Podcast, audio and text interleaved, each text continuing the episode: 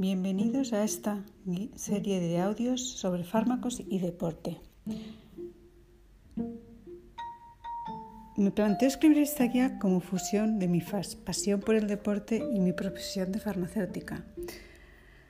A ver, aunque en un principio se supone que todo deportista es una persona sana que no necesita tomar ningún medicamento, mi experiencia detrás del mostrador durante más de 25 años me demuestra que no es así hay infinidad de dolencias menores que pueden afectar en un momento u otro al deportista y que les obliga a tomar algún fármaco, bien por prescripción médica, bien por consejo farmacéutico o bien como autocuidado.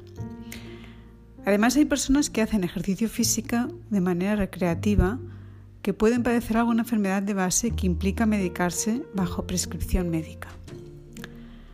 La oportunidad de escribir un capítulo de un libro sobre dopaje en julio del 2016 me inspiró esta idea.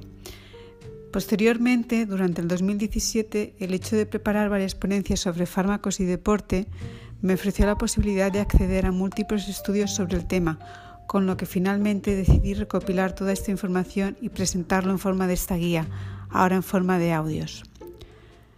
Espero que resulte útil tanto a deportistas como a entrenadores, a los médicos de deporte, a los farmacéuticos y al resto de personal relacionado con la salud que trata con personas activas.